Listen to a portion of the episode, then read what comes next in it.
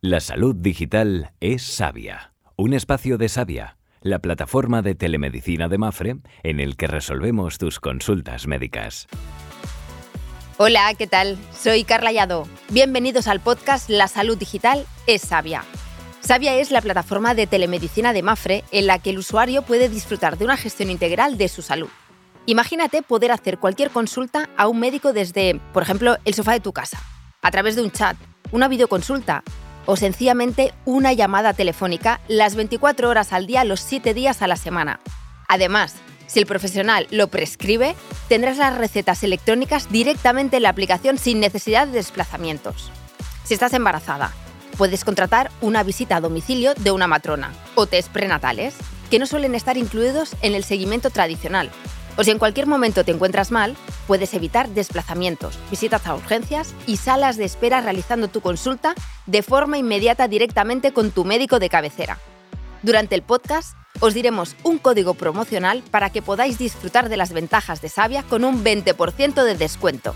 En este tercer episodio de La salud digital es sabia, vamos a hablar no con un experto, sino con tres, para que nos cuenten todos los secretos del running y del entrenamiento personal.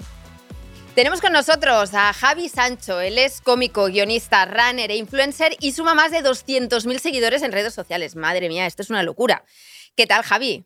Muy bien, la verdad es que muy a gusto estar aquí con vosotros, contentísimo y, con muchas ganas de aprender, porque seguro que estoy haciendo muchas cosas mal desde el desconocimiento y lo importante aquí es aprender. Pero seguro que también habrás aprendido muchísimo durante estos años que has estado practicando y poniendo en práctica ahí pues tu cuerpo y tu máquina, porque al final no, no dejamos de ser una máquina y seguro que tú también tendrás consejitos que darnos, más allá de los expertos y especialistas que tengamos aquí hoy. Sí, claro, pero mis consejos vienen a base de errores, ¿no? Eh, ellos tienen unos conocimientos, ellos son expertos, yo lo que puedo aportar es cosas que a lo mejor he hecho mal en su momento, pues a lo mejor por no haberlo hecho bien o no estar asesorado, digo, pues esto, que sepáis que si lo hacéis mal, las consecuencias, por lo menos las mías, fueron estas. Pues mira, pues vamos ya a presentar a los especialistas. Tenemos también con nosotros a Salesa Macía, podóloga y directora de su propia clínica especializada en podología y cirugía del pie. Qué completo esto, Salesa, por favor. Ideal que estés aquí con nosotros porque seguro que a Javi le, darás muchos consejitos, a mí también, ¿eh? Porque yo empiezo de cero, como alguien dice. Hace muy poquito yo. Pues nada, encantada de estar con vosotros. Voy a intentar, bueno, pues aportar mi granito de arena en lo que refiere al tema de podología y, bueno, y daros unos consejos desde el desde lo que es un poco el, tema más biomecánico, ¿no? Pero bueno, aquí me imagino que hay grandes expertos, eh, grandes profesionales y gente que lleva mucho tiempo corriendo, que bueno, su aportación también es muy importante. La de los tres seguro que hoy, porque también tenemos con nosotros a Juan Toral, comunicador y especialista en medicina de familia, que también lleva a cabo su propio proyecto como médico online. Juan, ¿qué tal? Bienvenido. Nada, muy bien, se corre solo, pero la verdad aquí tenemos hoy un equipazo que yo voy a hacer de gacela, voy a hacer la salida para que Javi llegue a la meta y no se asfixie y no se lesione por el camino. Esto es un Dream Team, ¿eh? lo que tengo hoy aquí con nosotros, o sea que... Pues pero... se os ha girado faena, se os ha girado faena. Si tu meta es esa, se te ha girado trabajo, Juan. Oye, Javi, así de inicio, ahora mismo, ¿cuánto estás entrenando? Pues mira, yo ahora la situación en la que me encuentro es que yo toda la vida he hecho bici, he hecho ciclismo, ¿vale? Competí hasta los 21 años y el tema del correr es como muy nuevo para mí. Y lo que sí que me he encontrado es que estoy haciendo como un periodo de adaptación ahora. No estoy haciendo grandes distancias, estoy alternando el caminar, correr, porque al venir de un deporte sin impacto, noto mucho el impacto del correr y en nada me lesiono que si pata de ganso, que si tal, soy muy delicado, he salido muy delicado para correr y entonces estoy haciendo, digamos, un progreso poco a poco, pero lo máximo que corro ahora igual es del tirón seguido, puede estar en 6, 7, 8 kilómetros, más no hago, más no, no tiro. ¿Podría hacer? Arrastrándome de cualquier manera, podría. ¿Que sería malo para mí? Pues seguro que también, pero eso, vamos, nos lo dirán ellos. Pues nada, vamos, si os parece a los tres, empezar con el servicio de videoconsulta y a escuchar a la primera persona. Vamos a ello. Hola, eh, tengo 21 años y cuando hago deporte noto molestia en los talones. ¿Debería darle importancia o es el propio esfuerzo físico? Gracias. Oye, Javi, este empieza antes que tú, ¿eh? 21 años y ya está hecho polvo. Dice que le duelen los talones. 21 años, dolores de talones. Eh, pues no lo sé lo que está pasando, pero tampoco es normal. Algo, algo biomecánico tendrá seguro por ahí, que ellos no sabrán de yo no sé si a ti te dolía alguna vez los talones o, te duelen, pero sales a qué, qué posición está haciendo mal o qué ocurre para que tenga este dolor con 21 añitos. Bueno, pues probablemente el dolor venga un poco causado porque haya mucho periodo de contacto de talón a la hora de correr. Entonces, al haber tanto microtraumatismo de repetición, pues la zona del, del retropié, que es como si dijéramos la zona del talón, se sobrecargue y probablemente de ahí venga un poco las molestias o a nivel del tendón de Aquiles, que haya alguna pequeña retracción y pueda hacer que, esa zona esté un poco más sobrecargada. Yo a nivel podológico lo que le recomendaría es que acudiera a un podólogo, que se hiciera un estudio biomecánico en carrera y ver un poco cómo se comporta el pie pues, en las diferentes eh, fases de apoyo. Eh, creo que sería lo más recomendable para conseguir descargar esa zona. Y entonces un poco eh, el tratamiento que sería, a lo mejor una plantilla, eh, no sé, ¿eh? ¿qué opciones podrían haber? Sí, o sea, después del estudio mecánico lo que se hace es como sacar un diagnóstico sobre la manera que tiene de pisar el corredor y lo que haríamos en este caso sería controlar un poco la zona del retropié para que cuando apoye no haya tanto periodo de contacto de talón.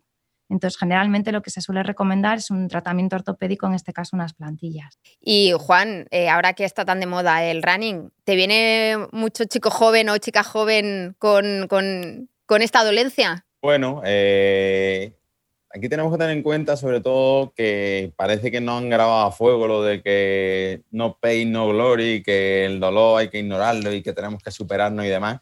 Y yo creo que también pues, tenemos que ponerle mucha atención, que el dolor es un mecanismo que tiene nuestro cuerpo, una señal de aviso pues, para decirnos que, che, que aquí está pasando algo y que conviene pues, ponerle remedio antes de que esto se convierta en un problema.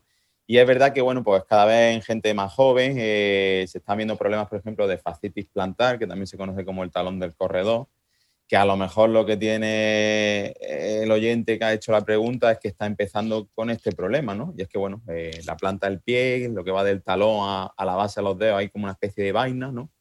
Que es la fascia y por pues, traumatismos repetidos, también por problemas anatómicos, pues, el gemelo está más cortito o que el pie está un poco cabo y demás, esto va predisponiendo a que esta fascia se termine inflamando y de este problema fascitis plantar o talón del corredor, que bueno, que es una cosa que en principio pues, puede parecer una tontería, pero que si no se maneja bien, pues puede ser un problema pues, bastante grande, porque es que incluso cuando nos levantamos y apoyamos el pie, el dolor que tenemos es gigante y dice que si se empieza el, pie con el, día con el pie derecho, el pie izquierdo, quien tenga una fascitis plantar, que lo va a empezar más y la verdad una cosa que a nivel psicológico también a la larga, pues una lata porque le terminamos cogiendo miedo incluso al caminar y, y pues dejamos de hacer lo que tanto nos gusta, que es correr, movernos, sentirnos vivos. Y la verdad que, yo creo que, bueno, que que, que prestar atención a, los detallitos que marcan nuestro cuerpo y el dolor es una cosa que, que no debemos infravalorarlo, tampoco tenerlo miedo, pero que tenemos que, escucharlo. Que nos tenemos que escuchar. Javi, ¿tú te escuchas? Claro, yo me escucho muchísimo. Yo tengo más notificaciones de mi cuerpo que en el móvil, te lo digo en serio.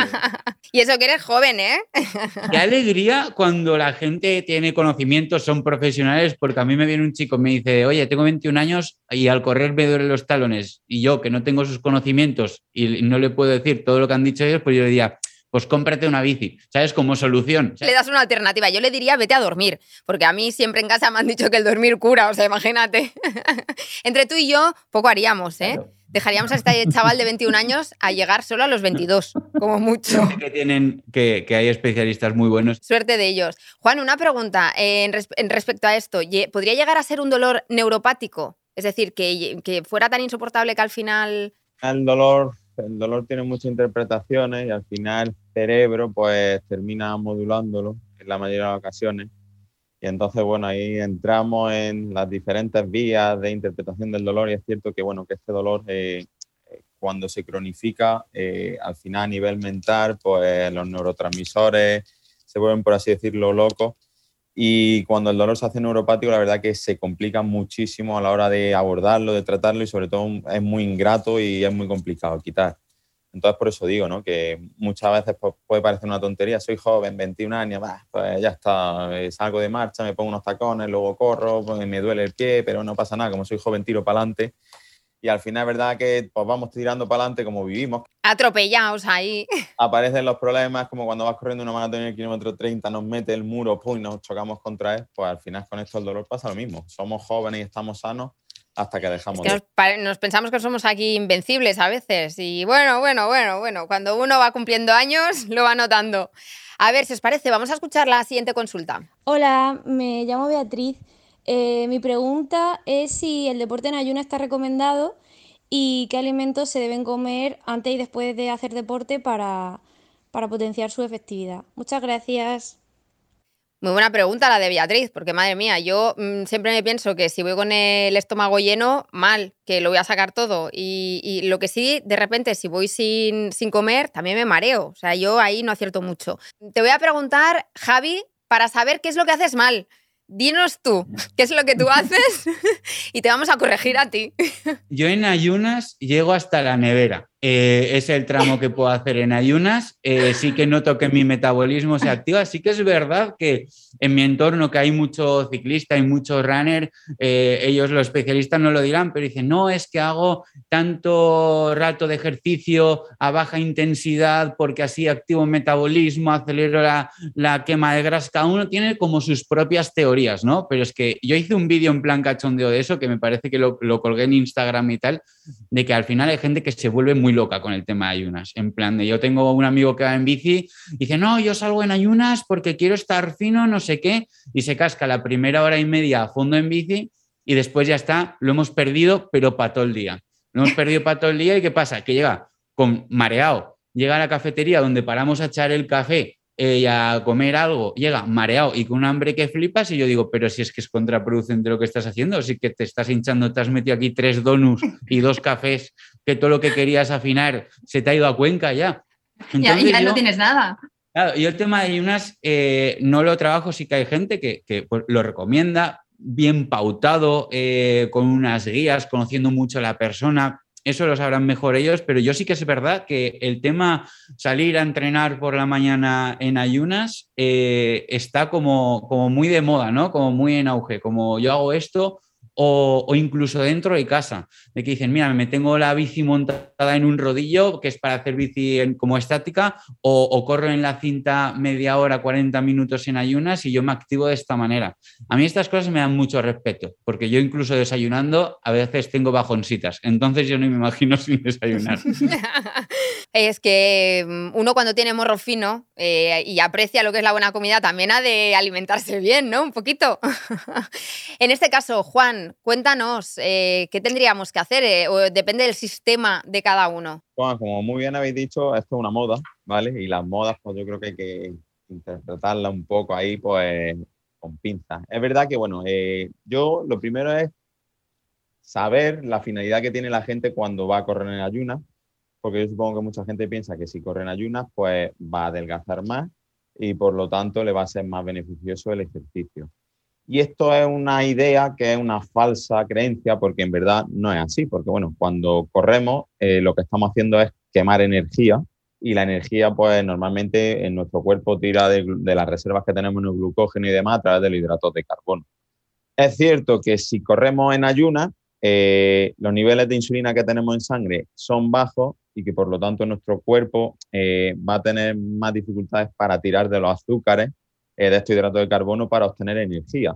Y por lo tanto, pues bueno, pues tiene cierta predisposición a tirar, como necesitamos energía para funcionar, nuestras células necesitan oxígeno y energía, pues tiran de la grasa y de las proteínas. Pero al final lo que estamos haciendo es obtener energía para movernos. No estamos quemando grasa, no estamos adelgazando, estamos obteniendo la energía, eh, solo que en vez de las reservas de hidrato de carbono, eh, la estamos, si estamos en ayunas, en largos periodos de ayunas, la estamos tirando la grasa, pero al final esto nos repercute en una pérdida de peso y por lo tanto pensar que, bueno, que si lo hago en ayunas voy a adelgazar, pues en verdad no es cierto, porque estamos quemando la energía de otras reservas, pero al final de cuentas son energías. Es verdad que hace falta 40 minutos para empezar a quemar ya sea las reservas de los hidratos, de la grasa y demás. Entonces, bueno, yo creo que según qué ejercicio, sobre todo si vamos a ejercicios de mucha intensidad, pues a lo mejor ir en ayunas es un poco locura porque, bueno, nos podemos marear, eh, estar flojo, incluso terminar sin copa en una meta ahí viendo... Esto me recuerda un poco la moda aquella de cuando la gente salía a hacer deporte, desigual, al exterior y se eh, llenaba el cuerpo de celofán, de ese plástico que envuelve bocadillos, porque se pensaba que el hecho de sudar más ayudaba a adelgazar y luego en realidad se dieron cuenta que bebiendo el agua ya recuperaban todo el líquido que habían perdido, ¿no? O sea, viene a ser un poquito eso esto de la moda del ayuno, ¿no? Y en este caso, Salesa, ¿qué, ¿cuáles serían las pautas correctas que tendríamos que comer? No sé, una pieza de fruta antes de iniciar un ejercicio. ¿Qué tendríamos que comer?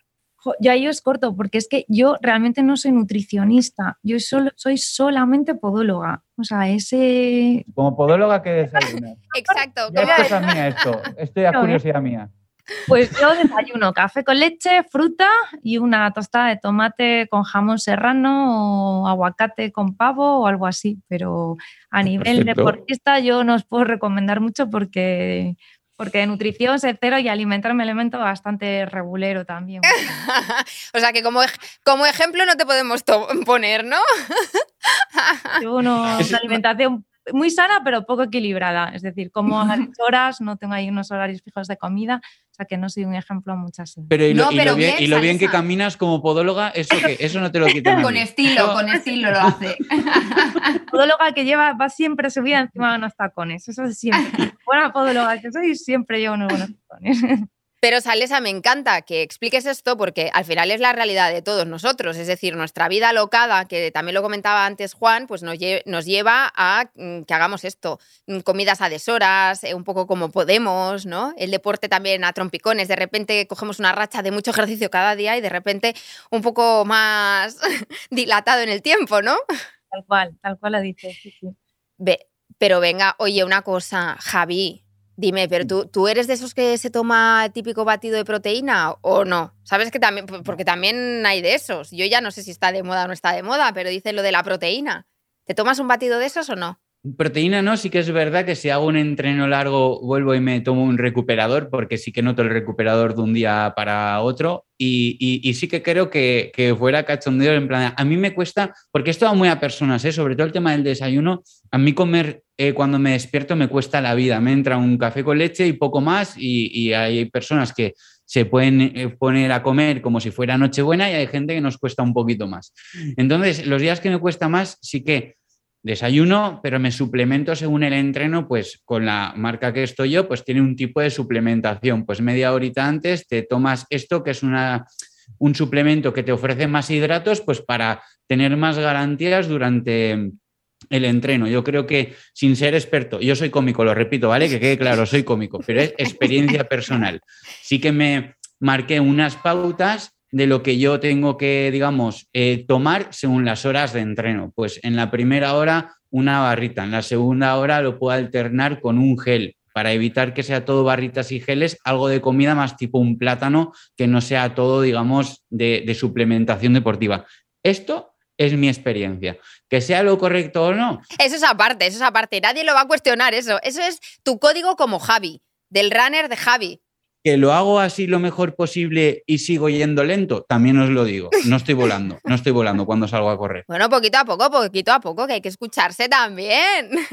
Antes, ahora hablábamos del código tuyo personal que te tomas en la dieta y aprovecho porque hay un código de descuento que es con la palabra Podcast Sabia, todo en letra mayúscula y con V, Podcast Sabia. Tendréis un 20% de descuento sobre el plan anual. Dicho esto, si os parece, vamos a escuchar la tercera consulta, que a esto solo llevamos tres. Hola, eh, me llamo María, tengo 33 años y tengo dos preguntas eh, que siempre he querido hacer y creo que esta ocasión es estupenda. Eh, quiero saber cómo puedo saber si mis pies están preparados para empezar a correr y cuáles son las zapatillas más adecuadas a mi tipo de, de pisada. Gracias. Mira, aquí ya directa, Salesa. Hablando de pies. Hablando de pies, que es lo mío. Esto es lo suyo.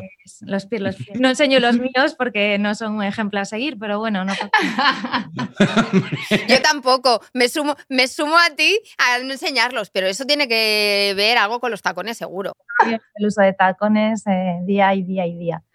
En este caso, para correr, a ver, Salesa, cuéntanos, ¿qué habría que hacer? ¿Cómo hay que preparar también ese pie? A ver, los pies antes de empezar a correr, lo ideal sería, bueno, pues un poco lo que comentábamos antes. Eh, en el momento en el que empiezas a correr, si tienes algún tipo de sintomatología, pues lo más recomendable sería que, bueno, pues en este caso lo, lo más ideal es hacerse un estudio de la pisada para ver realmente un poco cómo se comporta el pie y ver realmente si hay alguna zona en la que podamos, como si dijéramos, redistribuir las cargas por esa mecánica que, tenga cada uno. Bien provocada, pues eso, pues por la propia anatomía del pie, por la manera que tengamos de correr. Eh, lo que sí que es más recomendable es, eh, por ejemplo, el tema del calzado que nos preguntaba esta, María, sí. esta chica. Eh, bueno, yo soy muy partidaria de adaptar las zapatillas al terreno sobre el que vayamos a correr. Me gusta en el caso en el que haya que poner algún tipo de plantilla o algún tipo de soporte plantar o algún tipo de ayuda para compensar esa manera que tengamos de pisar, el control se haría directamente con la propia plantilla. O sea, yo no soy de zapatillas para pronadores, supinadores. Yo, para mí, siempre lo más recomendable es una zapatilla neutra y si hace falta tener algún tipo de control a nivel de retopie para supinador, pronador o lo que sea, directamente ponerlo en la propia plantilla.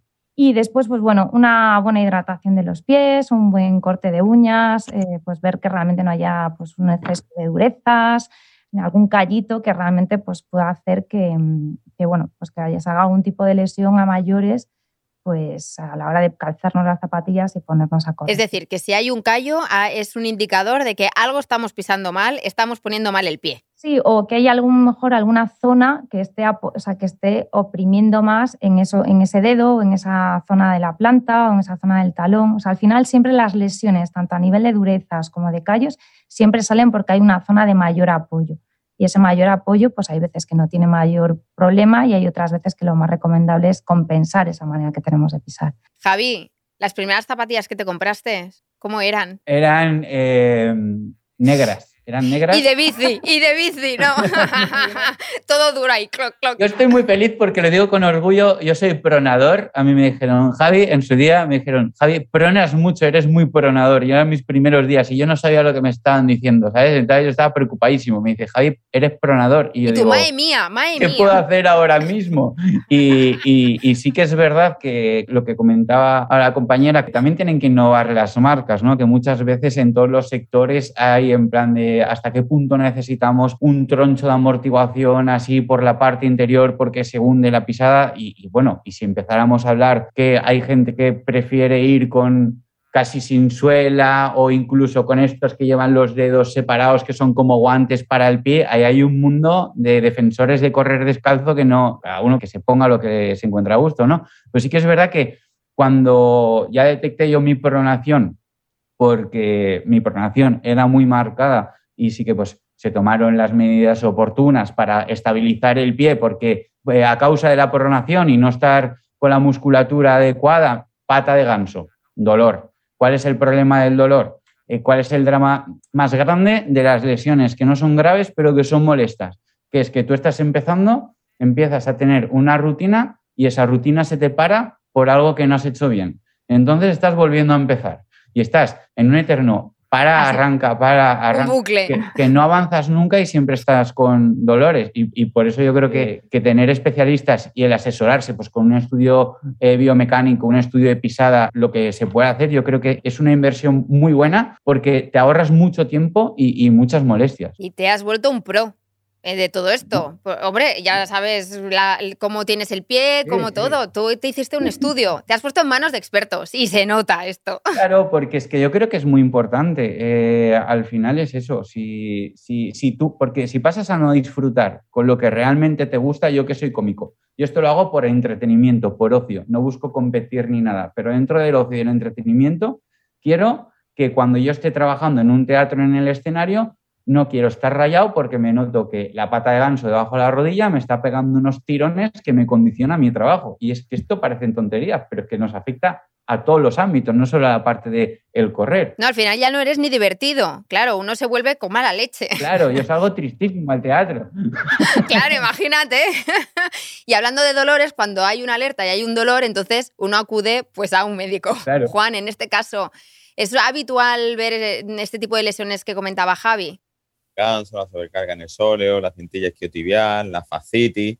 eh, la verdad que son patologías que, están a la, orden del día, muchas veces son difíciles de interpretar porque, bueno, es dolor y no sabes si viene una fascitis, un espolón calcáneo y demás. Pero bueno, María preguntaba que ella quería saber si sus pies estaban preparados para correr. Yo creo que, bueno, que todos nuestros pies están preparados para correr. Hoy en día vivimos corriendo para no perder el metro, pero desde que el hombre es hombre y el mundo es mundo, pues antes corríamos para que no nos comieran los animales en la selva. Entonces, estamos hechos y estamos preparados para correr, sí y yo creo que, bueno, aquí un consejo médico, y más que médico, yo creo que un consejo de, del día a día, que hay que quitar la idea de que una zapatilla, si es muy cara, es muy buena, ¿vale? Porque esto no es así. Eh, el precio de la zapatilla no dice si es mejor o peor. Y yo creo que la mejor inversión que podemos hacer es, como muy bien habéis dicho, y sobre todo si esa persona tiene un historial que ya se ha lesionado previamente, es que más que invertir de entrada en una zapatilla y gastarnos un dineral, pues que nos hagamos un buen estudio de la pisada, que vayamos a un buen podólogo que sea especialista en estos temas, porque esta inversión inicial pues, nos puede salvar de muchas lesiones, de muchas frustraciones, de muchos cabreos y sobre todo pues, vamos a disfrutar de lo que queremos, que es para lo que estamos en esto. Y yo creo que es la mejor inversión que podemos hacer, más allá de las últimas zapatillas del mercado, las más bonitas, las más coloridas, que al final, bueno, eso es optativo, pero yo creo que, que lo básico es que cuidemos nuestra pisada porque, bueno, es nuestra herramienta de disfrute. Muy buena recomendación, porque luego al final te piensas que, eres una máquina y que teniendo la mejor zapatilla estás demostrando que eres el, mejor runner del mundo y luego es que no tienes ni idea, ¿no? Yo juego ahora últimamente al tenis y me he dado cuenta que la raqueta no tiene la culpa. Ya puedo tener la raqueta de... que el paquete soy yo, que, que Nadal es... Que no hay nada que hacer. Nadal es él y no la raqueta, ¿no? Que las botellas y los tics que tiene. Pero lo que, lo que dice Juan es verdad, que normalmente en el deporte que hagas tenis que comenta él en raquetas o en zapatillas en correr, el tope de gama no está lanzado para el usuario normal. Yo estoy con una marca de zapatillas que me patrocina que me dicen, eh, es que no te vamos a mandar el tope de gama porque está hecho para gente que sabe correr mucho, que tiene este peso, que tiene la técnica muy marcada y a veces es eso que nos siga en plan de yo, el tope gama va a ser lo mejor, pues como la raqueta de Juan, si Juan se pillara al tope de gama la misma que lleva Rafa, la mismita, pues le metería un viaje y se le iría a Cuenca. Y, es el, problema de, es que se nos junta la afición con el postureo y eso es dinamita. Eso es lo peor. Cuando entra el postureo, eh, la tendencia es a cagarla, hablando mal. Totalmente. Oye, chicos, se me ha pasado muy rápido esto. Nos ha llegado a, tres. Este es un placer haber estado con vosotros, pero yo os pido algo, que podamos volver a repetir y terminar con las consultas que han habido y saber conociendo pues tanto las experiencias de Javi como la profesionalidad y las especialidades de Juan y de Salesa. ¿Repetimos otro día? ¿En ayunas o sin ayunas? y sentados, esta vez sin correr porque primero tenemos que aprender a colocar bien el pie y esa zapatilla. Yo lo veo, mira, para evitar que no sean ayunas, el siguiente lo hacemos desayunando cada uno donde estemos. Hecho. Pues mira, me estoy haciendo esto y así. y el tercero corriendo ya, a ver si somos capaces. bueno chicos, un placer, gracias a los tres. Javi, Salesa, Juan y nos vemos muy pronto. Que vaya bien. Gracias a ti, hasta luego. Hasta luego. Adiós. Hasta aquí el podcast de hoy. Esperamos que os haya servido. Recordad que Sabia es la plataforma de telemedicina de Mafre en la que el usuario puede disfrutar de una gestión integral de su salud. Un saludo y seguid atentos a las redes sociales de Sabia para participar en el próximo podcast. Adiós.